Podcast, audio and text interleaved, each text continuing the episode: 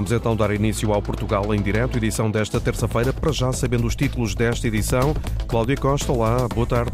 Olá, viva, muito boa tarde. Há autarquias do país já avançarem com planos de contingência para fazerem face à seca severa e extrema. No Nordeste Transmontano, a barragem que abastece o Conselho de Carraseda de Anciães e uma parte do Conselho de Vila Flor está com pouco mais de 25% da capacidade.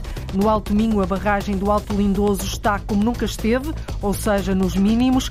Os autarcas destas regiões garantem que, ainda assim, a água não vai faltar nas torneiras, com algumas exceções, mas para isso há que tomar medidas. O Instituto Politécnico de Viana do Castelo vai lançar já no próximo ano letivo, em Monção, um novo curso técnico superior profissional em turismo de gastronomia e vinhos. O curso conta já com 20 entidades parceiras. O objetivo é potenciar a capacidade produtiva do Conselho nesta área, levar e fixar jovens na sub-região Monção-Melgaço e contribuir para o desenvolvimento dos territórios mais a norte do país. Nós vamos conversar com o coordenador deste novo curso, Carlos Fernandes. Em Setúbal há teatro para bebés, a maioria ainda na fase da descoberta dos sentidos. No Teatro do Elefante ouve-se música, contam-se histórias à mistura com movimento, cor e luz. Na plateia estão bebés acomodados em almofadões. Nós fomos até lá verificar. Há muito para ouvir nesta edição do Portugal em Direto, que começa agora na Antena 1, RDP Internacional, Antena 1 Madeira e Antena Açores. Portugal em Direto, edição da jornalista Cláudia Costa. 96% do país está em situação de seca extrema e severa, de acordo com o Instituto Português do Mar e da Atmosfera. Este é também o segundo ano hidrológico mais seco de sempre. A barragem de Fonte Longa, que abastece o Conselho de Carraseda de Anciães e cerca de 10% das aldeias do Conselho vizinho de Vila Flor, no nordeste transmontano, tem neste momento pouco mais de 25% da capacidade. Mas há garantia de que existe água para consumo humano até ao próximo mês de novembro.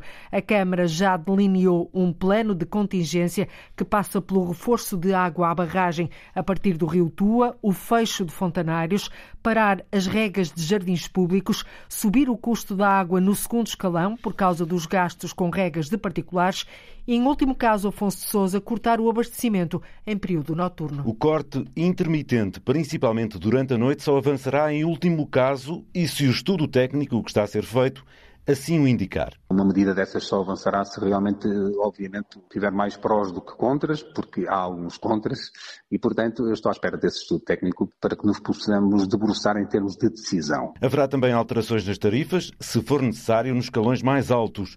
João Gonçalves é o presidente da Câmara de Carrazeda de Anciães, no sul do distrito de Bragança. A barragem de Fonte Longa, que abastece todo o Conselho, nunca tinha estado assim nesta altura do ano. A Albufeira está, está, está com um nível preocupante de cerca de 25%, que corresponde a cerca de 230 mil metros cúbicos. Apesar de crítica, o Presidente diz que a situação ainda não é alarmante e se não chover com o consumo que está a ser feito, haverá água até pelo menos ao próximo mês de novembro. Isto atira-nos uma possível ponto de ruptura para, para inícios de novembro. Para acautelar males maiores, a Câmara de Carrazeda já tem em concurso a adjudicação com uma empresa de caminhões cisterna para trazer água do Tua para a Albufeira de Fonte Longa. Estamos a estudar a possibilidade de captar no rio Tua e fazer o transporte rodoviário e e injetar essa água no sistema. Eu pretendia que isso fosse feito o mais rápido possível e de uma forma, para, ser de uma forma gradual, eh, para que possamos eh, aumentar a nossa resiliência o mais possível, né, em termos de calendário. João Gonçalves quer que esse transporte avance já em agosto. O Presidente também já tem no horizonte a construção de uma barragem para regadio, muito perto da Albufeira de Fonte Longa, que poderá ajudar em situações críticas e a médio prazo. Uma reserva estratégica para estes, portanto, alturas mais críticas, além do, do regadio, podia fazer em situações de emergência um reforço desta albufeira de Fonte Longa. Temos um estudo prévio, está em fase de avaliação do estudo de impacto ambiental. Eu acho que poderia ser uma, uma forma de tentarmos resolver o problema a médio prazo. A Câmara tem informado a população com campanhas sobre a necessidade de poupar e dá o exemplo no corte de rega nos jardins da autarquia e com o fecho dos fontanários públicos. No Alto Minho, o problema também é encarado com preocupação. A região encontra-se em seca severa. Nunca se viu coisa assim, com a barragem do Alto Lindoso nos mínimos, mas, ao que tudo indica, com o suficiente para garantir água para consumo humano durante dois anos. Os municípios estão a avançar com planos de contingência para assegurar que a água não vai faltar nas torneiras. Há, no entanto, exceções. As aldeias dispersas pelas zonas mais altas do Minho, que não têm ligação à rede pública, essas podem ser abastadas abastecidas por caminhões de Lourdes Dias. A barragem do Alto Lindoso, uma das que abastece a região do Minho, está nos mínimos de sempre, com capacidade de armazenamento de 16%. Nunca se viu coisa assim, diz o autarca de Caminha, Miguel Alves. Dizer 16% é pouco, é, é dizermos que está eh, no nível mais baixo de sempre. Embora saibamos que este nível é um nível controlado que dará, segundo a Agência Portuguesa do Ambiente, para o consumo humano nos próximos dois anos. Neste momento, e este ano, ainda vamos a meio do ano, eh, temos o segundo pior ano de sempre, desde que há registro em termos de precipitação. A maior preocupação está nas aldeias montanhosas e que não têm ligação à rede pública. Essas sim podem vir a ser abastecidas por caminhões. E não é estranho que falte água, já faltou noutros anos, aqui no Conselho de Caminha, que até é um Conselho de litoral, que tem rios como o Rio Âncora, o Cora ou o Minho, aqui ou ali às vezes falta água, mas o pior poderá estar eh, para acontecer eventualmente em conselhos mais interiores, mais montanhosos, onde os sistemas autónomos de abastecimento de água podem falhar. Com o Alto Minho em situação de seca severa, Miguel Alves diz que o perigo espreita nas florestas da região. Estamos a ter um ano muito perigoso e o facto de, nesta altura, já termos mais área ardida do que tivemos, por exemplo, no ano passado, quer dizer mesmo que as coisas poderão correr mal se não conseguirmos eh, enfim, fazer a prevenção como desejamos e não estarmos atentos àquilo que se passa. Para minimizar o problema da falta de água, os municípios estão a acionar planos de contingência. Eh, a abrir alguns poços que possam canalizar eh, água não tratada para questões de régua, de rega ou de limpeza, criando situações também de preservação de água de combate a incêndios, que não sejam utilizadas com bocas de incêndios de água tratada, hum. ou então ter planos de contingência, que é através dos bombeiros voluntários, levar água de zonas onde ela é fácil de captar, através de autotanques. O autarca de Caminha diz que para já não está previsto fechar torneiras na região. Os agricultores de Abrantes, Constância, Sardual e Mação também se queixam do baixo nível do caudal do Rio Tejo. Há mesmo produtores que já não semearam milho por causa da falta de água e para não somarem ainda mais prejuízos. Luís Damas, da Associação de Agricultores, diz que nesta altura são as culturas permanentes as que correm maior risco. O caudal muito baixo aqui no Rio Tejo. Os agricultores estão todos eh, a prever o pior. Se faltar água no Ritejo, as captações não, não, não puxam água e as culturas vão ter prejuízos, vão ter quebras de produção. Com mais uh, preocupação é as permanentes, que é o, as amendoeiras, o, o olival, as macieiras, que são culturas permanentes que se secarem, pronto, é um investimento de uma cultura que tinha para durar 20, 30, 40 anos, enquanto as de milho e isso, que são as anuais, se correr mal um ano é, é prejuízo e, e, não é um prejuízo tão pouco assim, mas o, o, que está aqui mais em risco é as, as culturas permanentes. Os agricultores estão muito preocupados com esta muito situação. Preocupados, muito preocupados. E, e já estão a ter prejuízos? Uh, já, por exemplo, há uns que já nem semearam. Já houve agricultores que não semearam milho porque é uma planta muito exigente por falta de água. Luís Damas, ouvido pelo jornalista João Ramalhinho, a dizer também que é preciso que o governo avance com a construção da barragem no rio Ocareza. Os furos de captação subterrânea já, não têm, já têm muito pouca água, algo que está a preocupar os agricultores de Abrantes, Constância, Sardual e Mação, que temem um crescendo de prejuízos. O projeto de reabilitação do quartel da GNR do Fundão anda numa roda viva há três anos entre a Câmara e o Ministério da Administração Interna. Um vai e vem com sucessivas alterações ao desenho inicial. Os mais de 40 militares da GNR estão instalados num edifício degradado. Diz a Câmara do Fundão que faltam condições dignas para os militares que ali prestam serviço e para aqueles que se deslocam ao quartel. Em 2018, a autarquia meteu mãos à obra, ou melhor, avançou com um projeto projeto de renovação, mas que até agora ainda não saiu do papel. O vice-presidente da Câmara, Miguel Gavinhos, diz que o desenho inicial já sofreu perto de três dezenas de alterações e não passa disto. Fizemos ainda em 2018 e depois estabelecemos um acordo com o Governo que eles financiariam uma parte e que de resto ela continua, eh, continua prevista essa, essa parte, eh, mas nós neste momento nem sabemos em quanto é que já estará o projeto nesta versão final, que nós não sabemos sequer se é uma versão final, depois de, de quase 30 alterações de, de, do projeto inicial. E, portanto, não, isto não há aqui uma, uma tentativa de responsabilização política, eh, mas ele está preso na Secretaria-Geral da Administração Interna com sucessivas alterações e não saímos disto, não é? Um processo com três anos, Miguel Gravinhos, Gavinhos diz que só quer alguma sensibilidade por parte da Secretaria-Geral da Administração Interna. A responsabilidade dos quartéis é da administração interna, ou seja, não, nós estamos a, a, reivindicar melhores condições para os militares que estão no fundão para exercerem melhor as suas funções, mas essa responsabilidade não é nossa. Ou seja, nós no limite até poderíamos estar a ser sensibilizados era pela administração interna e custa-nos bastante que, eh, que, que estejam aqui um pouco invertidos os papéis. A Câmara do Fundão espera que a renovação do quartel da Guarda Nacional Republicana avance o quanto antes e que, e que, finalmente o projeto receba luz verde, até porque há três anos que anda numa autêntica roda viva. Nas lajes do Pico, nos Açores, está inaugurado o Centro de Artes e Ciências do Mar, instalado na antiga fábrica da Baleia, promete ser um polo de dinamização cultural e científica. Bruno Melo.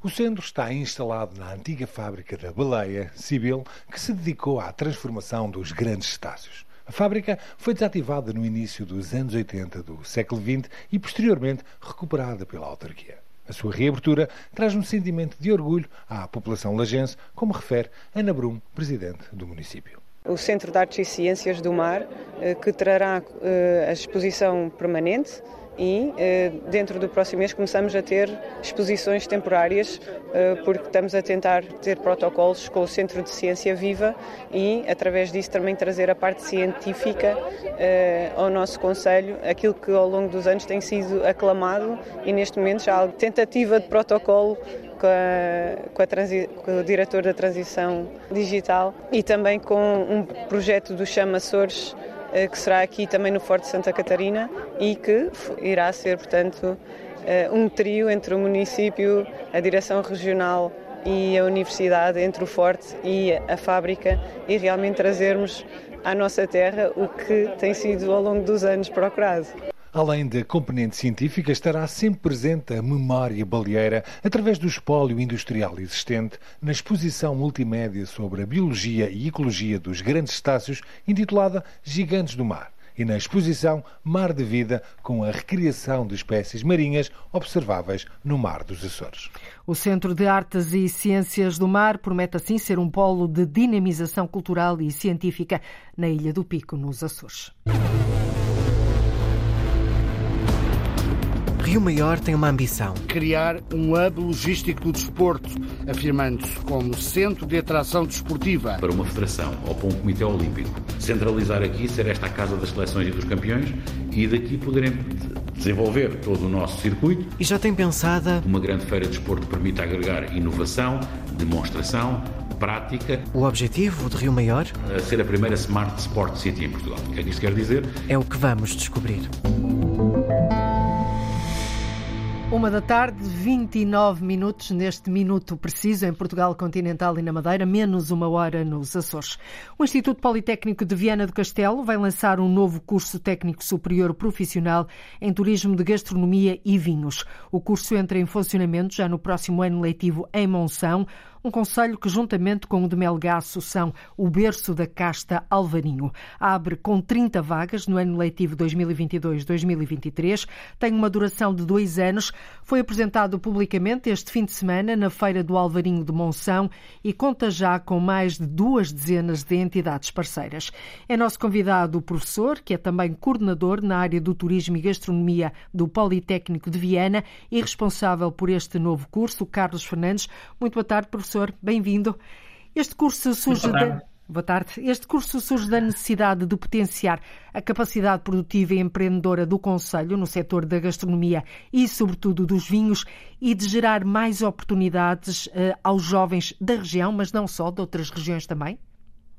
Exatamente, o curso surgiu por iniciativa da, das câmaras municipais de Monção e de Melgaço, que uh, estão a, está, estamos a verificar um grande investimento, uh, grandes investimentos nos dois municípios pelos produtores do, do, dos, do, do vinho alvarinho.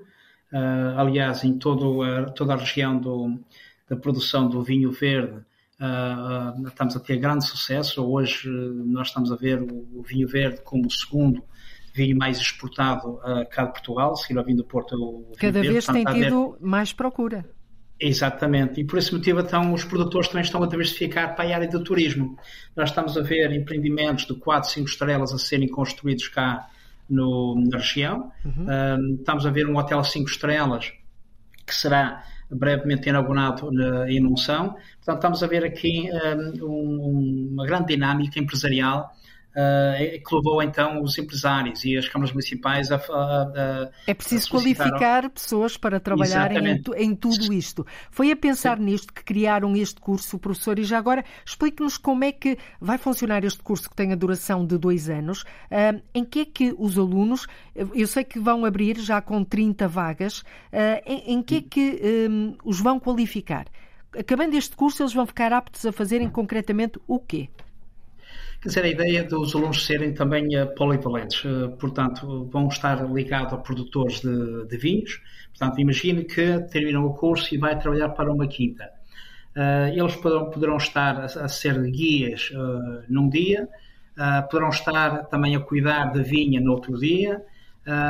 quer dizer, tem, tem estas, estas várias valências que vão levar algumas empresas a, a facilitar a empregabilidade dos alunos, porque hoje é muito difícil de contratar alguém para ser só guia, contratar alguém só para tratar da vinha, quer dizer, tem que ser cada vez mais as pessoas mais polivalentes.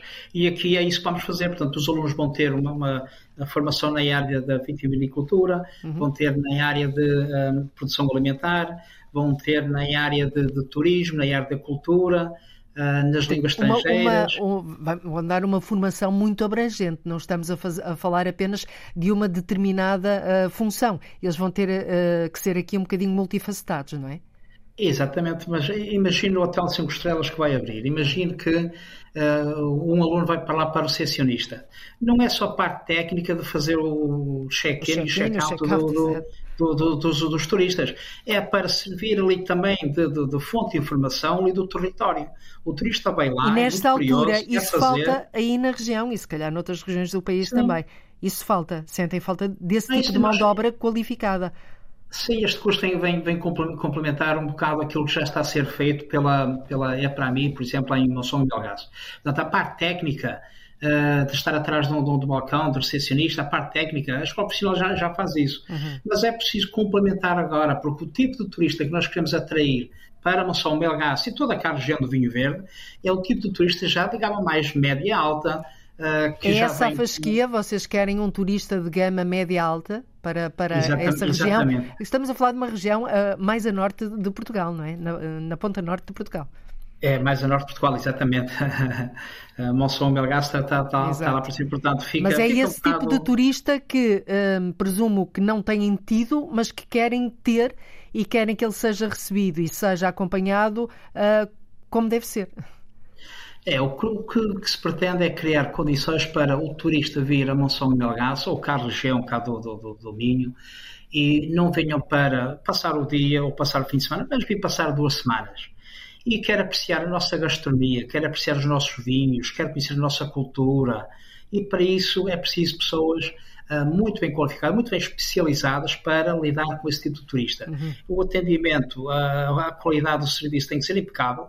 Hoje, uh, o turista é cada vez mais exigente em termos da experiência que procura e em termos da qualidade do serviço. Uh, estamos a falar de um tipo já, não vou dizer um turismo de luxo, mas, uh, mas já um tipo de turista que vai gastar em média 300 a 400 euros por dia, o que é muito diferente de um turista de lazer normal que gasta à volta dos 80 euros por, por dia, mais ou menos. 300, 400 euros por dia já, já vai ter um impacto bastante significativo na região, na economia da região, naturalmente. Criará, criará muita riqueza na região, criará muito emprego na região e projeta, projetará o Minho aqui, como um grande destino de turismo a nível mundial. O professor está, está a pôr aqui a fasquia bastante elevada. Presumo que uh, já têm as 30 vagas preenchidas para uh, o, o curso arranca já este ano letivo. Já estão preenchidas as vagas? As inscrições estão, estão abertas até 21 de agosto. Confesso que ainda não fui ver quantos é que já receberam. Não foi espreitar. Uh, eu, eu, eu, prefiro esperar mais uma semaninha, que é para, para Mas está com boas expectativas? Acha que vai ter procura? Vai ser procurado este curso? Sim, eh, eu não tenho dúvida que será um curso muito procurado, porque é um curso que faz muita falta. Eu tenho falado com os jovens no terreno e é uma área que também eh, os jovens estão, são muito atraídos para essa área. Uhum. Uh, portanto, eu acho que vamos, vamos criar aqui a solução para várias, vários desafios. Exatamente, nós que... falamos, professor, exatamente, há pouco estava a falar da vossa intenção, pretensão uh, de atrair turistas de gama média-alta. Por outro lado, também pretendem levar para esses territórios, estamos a falar Monção, Melgaço, já que o dissemos, o ponto mais a norte de Portugal, um, querem levar jovens e fixar o talento na região. O objetivo também é, é esse, não é? é não é, é formá-los e depois vê-los partir para outras bandas. É formá-los e, e, e, que eles fiquem aí a trabalhar. Isso foi, foi o, o, obje, o objetivo essencial logo ao, ao, princípio. Os presidentes de Câmara, tanto da moção do Milgaço, deixaram bem claro que um, o grande objetivo aqui é fixar os jovens cá neste território. Uh, portanto, e, a partir daí é começamos então a desenhar que tipo Mas estão abertos também os jovens que possam vir de outras partes do país, tirar aí o sim, curso sim, e sim, ficar aí. Sim, sim. Ficar cá ou até regressar às suas, às suas terras e também criar essa dinâmica também nas suas terras. E 30 vagas vai ser curto? Parece-me que sim. eu, com tudo que tenho visto, eu, aqui, se, se for, o telefonemas temos recebido aqui na escola, uh, na EPRAMI lá em Monção, na Câmara Municipal de Monção, os telefonemas têm recebido, os e-mails, pedido informações. Se for bons indicadores, uh, as 30 vagas vão ser muito poucas. Portanto, nos próximos anos leitivos terão que aumentar o número, o número de vagas. Está visto. Se for o caso, é que então o curso está a ter muito sucesso, estamos a fazer aquilo, a cumprir com os objetivos que nós nos propusemos, e se for esse o caso, então eu serei uma pessoa muito feliz porque eu vivo muito aqui esta região do Minho. Uhum. Professor, um, ao todo são já mais de 25 as entidades parceiras desta nova formação. Que tipo de entidades é que se quiseram associar a este novo curso? Nós temos desde quintas de produtores de vinhos, temos adegas, temos restaurantes, temos unidades hoteleiras. E neste momento são 25 e, e, e porquê? Porque foi numa semana que nós estivemos a fazer contactos e depois de já termos submetido o curso, surgiram novas uh, entidades também que não tinham tido conhecimento, que não chegaram a tempo com a documentação. Portanto, neste momento, os 25 já não são 25, já estamos a falar de aproximadamente 40 já entidades 40. na região. Exatamente. E algumas também já fora da região, que também já, fora da região, não quer dizer na região, mas nos conselhos à volta, que também já indicaram que também têm interesse nessa, uh, em acompanhar e participar nessa formação. Portanto, muita expectativa, muita expectativa para este curso que arranca já, presumo que é em setembro, não é? Novo ano letivo sim, será em setembro. Professor, 12 de setembro. 12 de setembro. A vice-presidente do Instituto Politécnico de Viana do Castelo um, sublinhou aqui um aspecto que me parece importante quando falou deste, deste novo curso, que é da formação um, para o desenvolvimento dos territórios. E tudo isto que nós temos estado aqui a falar é para desenvolver um território que, se calhar, vai ganhar aqui uma nova dinâmica e uma nova projeção que até agora não tinha. Apesar do ah, vinho branco, apesar do alvarinho, apesar disso tudo, depois, se calhar, e permita-me a expressão, era muito, muita uva e pouca parra, não sei se é assim que se costuma dizer. Costuma dizer. Um, acha que sim, que isto vai dar aqui um salto uh, em termos de território, desenvolvimento do território? eu acho que nós estamos a ficar com, com umas condições muito boas, portanto, nós estamos a ver o Alvarinho uh, está a ser um grande sucesso. Uh, nós estamos a ver aumentar o, o, número de produtores, o vinho verde de forma geral está, está, está, a ter muito sucesso, os empresários estão a apostar muito cá no Os prémios atribuídos aqui. também, quer à gastronomia os... e aos vinhos, são prova disso, não é? Sim, sim, a gastronomia, o Minho, em 2016 foi um, reconhecido como a região europeia da gastronomia, uh, juntamente com a região da Catalunha em Espanha. Portanto, nós tem sido um prémio atrás do outro. Agora, era preciso juntar todas as peças, vamos dizer, num projeto para realmente dar agora o passo seguinte. E creio que este curso será exatamente isso. Uhum. O que é que, para dar o passo seguinte, o que é que faltava? Sinto aí que uh, da vossa parte, do, Instituto Politécnico, têm tudo pronto e de resto têm toda a colaboração que precisavam uh, por parte das autarquias, de empresas de turismo, de quintas, ou há alguma coisa que precisassem uh, efetivamente e que não têm nesta altura? Olha, a equipa que está a tratar desta, deste curso andou no terreno, visitámos adegas, quintas, unidades hoteleiras, as próprias câmaras municipais que também estavam, estavam a acompanhar também uh, visitas ao terreno e todos está, está uma grande dinâmica, uma grande aceitação pela parte de todos os parceiros da região. As câmaras estão, estão muito empenhadas, as autarquias estão muito empenhadas que realmente este curso tenha muito sucesso, porque sabem que faz, faz falta.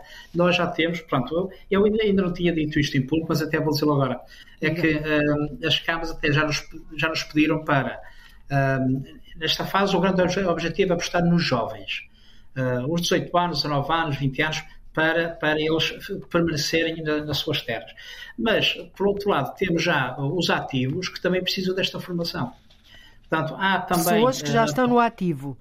Sim, a possibilidade de futuramente avançarmos com a mesma formação para os ativos, para os que estão ativos na, na uhum. área, que precisam desta formação, mas de uma forma mais eh, pós-laboral, fim de semana, uhum. uh, que vá ao encontro também da, disponibilidade dessa, dessas pessoas. Portanto, é este tipo de cooperação que estamos a ter com as autarquias cá na região, tentar de, o Politécnico tentar dar resposta às necessidades uh, trabalhando com, com, com, os parceiros, com as autarquias, com os empresários, e isto é um bom exemplo dessa, dessa, desse tipo de cooperação. Uhum, muito bem. Professor, este curso tem a duração de dois anos, em regime diurno, tem uma parte teórica e prática, e eu creio que a parte teórica e a parte prática vão ser dadas uh, em, em, municípios diferentes, não é? Um em Melgaço, outro em Monção.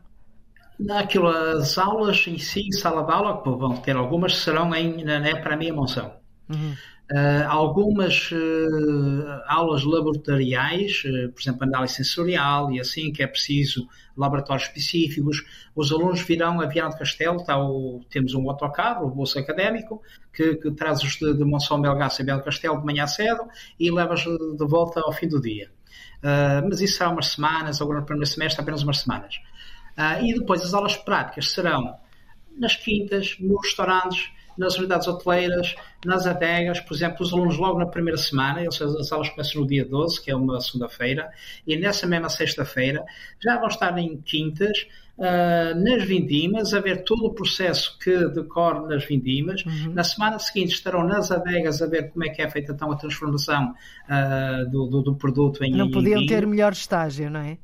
Eh, não, é logo dizer aquilo nem é estágio, porque são as aulas práticas, eu o curso é muito prático. Eh, agora, o estágio, o estágio é que nós também, eh, como eu referi também no, lançamento do curso, é que, por outro lado, também temos um outro público que nós com que nós temos de trabalhar, que são os, as quintas, não? É? os promotores. e nós temos também sensibilizar os promotores que o tipo de turismo que pretendemos é, além do visitante que vem para o fim de semana, ou vem passar o dia, não é aquele que vem, que vem só fazer umas provas de meia hora, uma hora e vai-se embora. Também precisamos desses, sim. Mas, Mas precisamos dos também outros, apostar noutros também, aqueles que vêm duas semanas, três semanas, uhum. ficam cá, querem conhecer a região, querem passar o dia, uma experiência de, de, de, de anólogo, ou assim, quer dizer, já vem por outros motivos e essa gente normalmente esse tipo de cliente normalmente gasta muito dinheiro e o que nós precisamos cá na região para criar riqueza é, é realmente dinheiro, é dinheiro. Professor, temos menos de, uma, menos de um minuto mesmo para o final da nossa conversa, muito rapidamente. Eu sei que em novembro vai ser lançada também uma pós-graduação em guias intérpretes para responder às necessidades turísticas da região norte. Também pelo é, Instituto é, Politécnico de Viana, não é? Exatamente, é, é mais uma iniciativa de, que resultou também de entidades da região que viram falar com a presidência do PVC e indicaram que nós precisamos urgentemente de guias.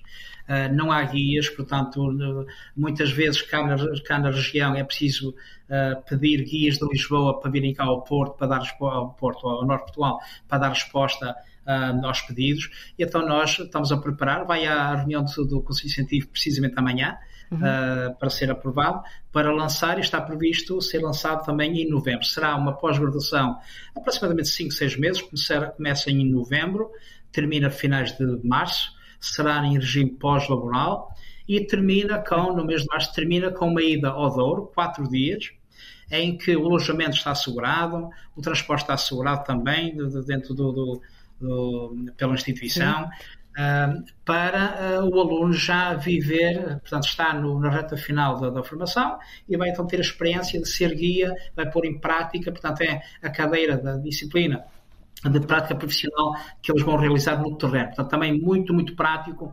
Uh, teremos, uh, temos formadores Muitos desafios com muita aqui experiência. Pela frente, pela frente é. sem dúvida.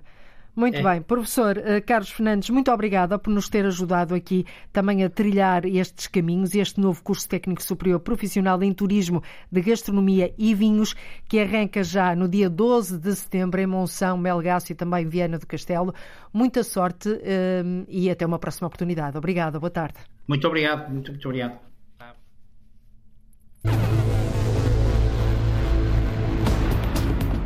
Em Setúbal, no Teatro do Elefante. Há música, há palavra e aos movimentos que fazem parte do espetáculo O Gato Escondido.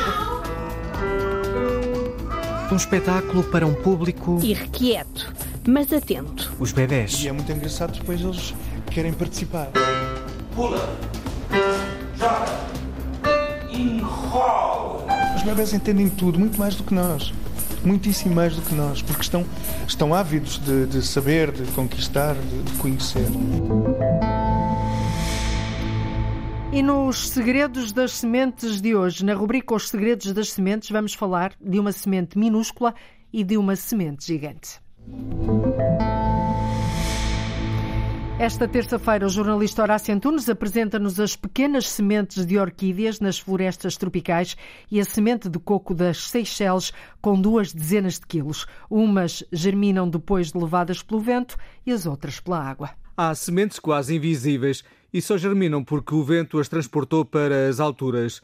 Outras são enormes e pesadas, são empurradas e desgastadas pela água. Uma ajuda para que possam nascer, quem sabe, numa praia mais distante. Desde microgramas até 20 quilos. Há orquídeas que só encontram as condições ideais para crescer e florir no topo de árvores gigantes nas florestas tropicais. As mais pequenas que eu conheço são as orquídeas epífitas tropicais, que existem nas florestas tropicais, na Amazónia, na África tropical, na Ásia tropical, que estão em cima das árvores, vivem em cima das árvores, epífitas, sobre outras plantas. As árvores têm 80 metros, elas estão lá em cima. O vento empurra-as e tal, e ficam assim metidas dentro do musgo, começa a chover, pronto, e elas nascem logo. São as mais pequenas, não chegam a pesar um miligrama. Do topo de árvores gigantes, em florestas tropicais, para o nível zero no Oceano Índico, continuamos a falar de reservas naturais, onde a maior semente está no interior de um coco. Os cocos são frutos carnudos e pesados porque não é como eu penso que a parte carnuda é mais ou menos uh, hidratos de carbono, açúcares. E nas palmeiras são óleos. Tanto que dá o óleo de palma, a tâmara é oleosa. No coco é que, por acaso, são fibras, a parte externa, que é para poder uh, ser levado pelo oceano até uma praia próxima. E depois tem um caroço. E dentro do caroço está semente. E a maior semente que existe pesa 20 quilos. É um coco de Seychelles, que tirando a casca, tirando aquela parte carnuda, como tem uma cereja, tem depois o caroço e dentro do caroço está semente. São 20 quilos, cerca de 20 quilos. Jorge Paiva, biólogo e investigador apaixonado por viagens, especialista em recursos naturais e meio ambiente, para quem as sementes não têm segredos. Não, as sementes têm todo o património genético que os progenitores lhe conferiram quando fizeram a, o sexo, não é? É como nos animais. De maneira que ou é parecida com o papá ou é parecida com a mamãe ou com um familiar. As plantas podem demorar décadas para florir e para poderem ser classificadas. Em 1963 Eu estive numa expedição da África Oriental e junto à fronteira do Moçambique com o Rovuma estive numa montanha onde colhi umas cicas. Umas cicas é uma planta destas que nós temos aí nas ruas, às vezes parecem palmeirinhas pequeninas, que é do grupo dos pinheiros, só dão semente. E trouxe-a viva. Viva no Jardim Botânico em Coimbra, onde Jorge Paiva continua a trabalhar e a estudar as plantas aos 88 anos. Ainda não sei se é masculina, se é feminina, porque ela tem sexos separados. Está cá desde 1963 ainda não deu nada. Há plantas que demoram 60, 80, 100 anos. Houve uma palmeira em Madagascar que esteve 80 anos. Quando deu flor, por acaso o proprietário pôs na internet e o especialista mundial de palmeiras do Royal Botanic Garden de Kew, em Londres, viu na internet, contactou o senhor e disse, eu vou já aí para apanhar a flor, porque nós só conseguimos classificar plantas desde que tenham flor ou fruto. E foi classificar, era uma espécie nova para a ciência. São décadas de experiência e conhecimento sobre plantas, as que dão flor, as que dão fruto ou aquelas que apenas dão sementes. Porque há umas plantas que dão semente, mas não dão fruto. É aquilo que nós chamamos de gimnospérmicas. O pinheiro, um pinhão não é um fruto, é uma semente. Os zimbros, são essas plantas mais ou menos resinosas. As araucárias, são todas linhosas, nenhuma é erva. Nós chamamos de gimnospérmicas. Gimno quer dizer nuas, não dão flor nem fruto. Aqui está a prova de que as sementes têm muito que se lhe diga. Partindo da experiência e do prestígio do Centro Desportivo, a Câmara de Rio Maior pretende criar um hub logístico e de inovação na área do desporto. A ideia passa por trazer, inclusive, novos eventos nacionais e internacionais. Para aumentar a prática desportiva, está também já a funcionar um gabinete que ajuda os municípios a escolherem a modalidade mais adequada à condição física de cada um, João Ramalhinho. Rio Maior aposta em criar um hub logístico do desporto, afirmando-se como centro de atração desportiva. De que forma? É o que explica o presidente da Câmara Municipal, Felipe Santana Dias. O, o tão eclético que o centro uh, uh, desportivo em Rio Maior se tornou, capaz de albergar as mais variadas modalidades, permite-nos a nós almejar ser o centro nevrálgico da comunicação desportiva, pelo menos na região centro do país, eh, chamando para cá as nossas eh, as seleções de todo o mundo, poder ter uma oferta tal que permita eh, aqui ser a base de atuação de todas estas entidades. Centralizar é a palavra de ordem. Imagina uma, uma, uma entidade centralizadora, o nosso, a nossa Desmor ser uma entidade centralizadora para uma federação ou para um comitê olímpico. Centralizar aqui, ser esta a casa das seleções e dos campeões e daqui poderem desenvolver todo o nosso circuito e aquilo que nós não pudermos, por alguma forma, prover, poder ser protocolado com diversos pontos do nosso país. Rio Maior como uma Smart Sport City e com novos eventos esportivos. A ser a primeira Smart Sport City em Portugal. O que é que isto quer dizer? Queremos monitorizar tudo aquilo que os cidadãos e os visitantes praticam em, em Rio Maior. Estamos já a iniciar contactos no sentido das nossas ciclovias, quantas vezes são utilizadas, por que elementos de que sexo, ou se ao fim e ao cabo poder ter uma caracterização de tudo, todos aqueles que são os nossos utilizadores. Para no final podermos desenvolver programas de incentivo à prática, à prática desportiva, nomeadamente com protocolos criados com o comércio local, onde a pessoa conquista vantagens para si pela prática desportiva. Nós temos, estamos a programar novos eventos, estamos a programar feiras técnicas dedicadas ao desporto, bem como feiras de largo consumo, iremos dar início à feira que chamamos Bienal do Desporto, que o objetivo é ter de dois em dois anos, como o próprio nome indica, uma grande feira de desporto que permita agregar inovação, demonstração, prática e feira, ao fim e ao cabo, mais generalista dentro da área. A marcha atlética em Rio Maior, a nível mundial, será para manter, temos um circuito ciclista que será para manter, os circuitos de pádel e ténis, onde também estamos a apostar. E para quem tem dúvidas sobre a modalidade mais adequada à condição física, há um gabinete que dá uma ajuda, como refere o presidente da Câmara Municipal de Rio Maior, Felipe Santana Dias. Um gabinete de atendimento em que a pessoa uh, completamente anónima, completamente informal, se desloca àquele gabinete, lhe é feita uma, uma, uma avaliação da condição física, uma avaliação de, daquilo que é mais indicado para a sua prática, seja ela no, de, realizada numa infraestrutura municipal ou numa privada. Portanto, aquilo que recomendam os técnicos é realmente que atividade a pessoa há de desenvolver. Chamamos a isso o gabinete D mais S, mais desporto, mais saúde. Já tem umas centenas de atendimentos e tem encaminhado as pessoas ou para a prática informal de corrida ou de BTT, que são dois programas que estamos a lançar uh, nosso.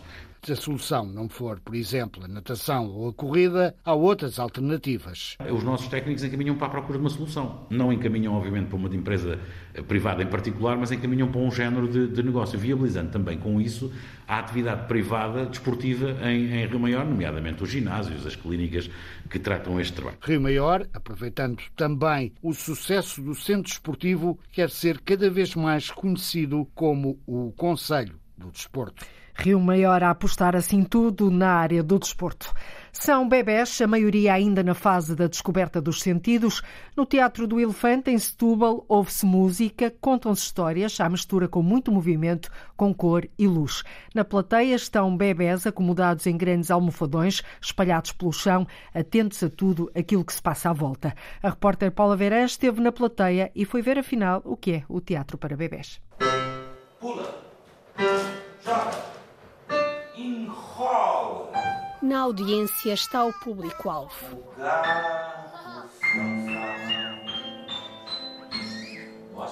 Surge por uma vontade de nos eh, aproximarmos de todos os públicos, de todos os espectadores e através do teatro para bebés nós conseguimos um fenómeno muito engraçado que é trazer os jovens adultos, os pais, e também os mais velhos, porque os avós muitas vezes vêm com os bebés, trazem os bebés. Ou melhor, eu acho que são os bebés que trazem os adultos. Fernando Casac é o diretor do Teatro do Elefante, que nos conta como surgiu a ideia de criar espetáculos para bebés. Teatro para bebés, no projeto mais global do Teatro do Elefante, começa em 2003. Nós temos normalmente muita música. São espetáculos eh, de uma simplicidade, pelo menos nós procuramos. Os bebés entendem tudo, muito mais do que nós muitíssimo mais do que nós, porque estão, estão ávidos de, de saber, de conquistar, de, de conhecer.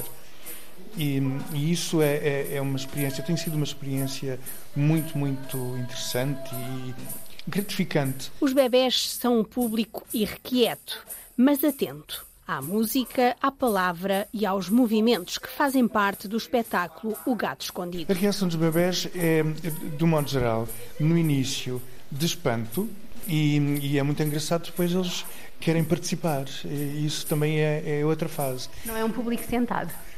É dificilmente sentado. São espetáculos multissensoriais, na verdade, não é? Nós estimulamos ou procuramos estimular eh, todos os sentidos. Numa sala estúdio em Setúbal, há almofadas espalhadas pelo chão, muita cor, luz e parece que estamos dentro do cenário, tal é a proximidade com o palco e com os artistas. O diretor do Teatro do Elefante, Fernando Casaca, deixa o convite. Este espetáculo, Gato Escondido, é o título. Do princípio ao fim, hum, tem música, eh, tem, tem cantigas, tem eh, todo ele tem muita imagem também, movimento, não é? Este espetáculo aborda hum, a linguagem dos gatos, sendo que está, está a falar das nossas emoções. Não é? mas, mas para isso eu não vou explicar, venham ver, não é? Esta é a história do gato escondido.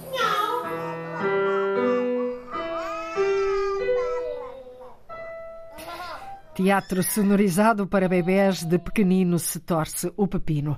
A região da Madeira quer criar uma filmoteca no arquivo e na biblioteca. O projeto pretende desenvolver uma plataforma digital onde possam ser consultados os vídeos que documentam a história da Madeira ao longo do último século. Já foram doados cerca de 500 filmes. Eduardo Jesus, o secretário regional do Turismo e Cultura, apela às doações de mais conteúdos para que o projeto se torne uma realidade. Nós estamos um pouco formatados de que a doação é só de documentos ou fotografias, mas também pode ser de vídeos. E o vídeo constitui um património que é interessantíssimo, porque completa muita informação que, que hoje é disponibilizada pelos documentos e pelas fotografias, mas ao mesmo tempo nos permite uma percepção da realidade em movimento, que é completamente diferente. Eh, e por isso fica também aqui o apelo, da mesma forma que hum, o Arquivo e Biblioteca da Madeira tem a confiança toda a população para o depósito, para as doações de documentos e de fotografias, eh, também está apto para, para receber eh, os filmes que são feitos nesse ambiente familiar ou, ou mesmo em ambiente profissional. O projeto Cinema no Arquivo é trimestral e pretende dar a conhecer a história da Madeira através de vídeos ou filmes. E é tudo por hoje. Fechamos assim o filme de hoje do Portugal em Direto. Voltamos amanhã a ligar o território, o norte e o sul, o litoral e o interior, o continente e as ilhas.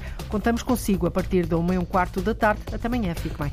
Até amanhã. Termina aqui então Portugal em Direto, edição da jornalista Cláudia Costa. Liga à informação. Ligue à Antena 1.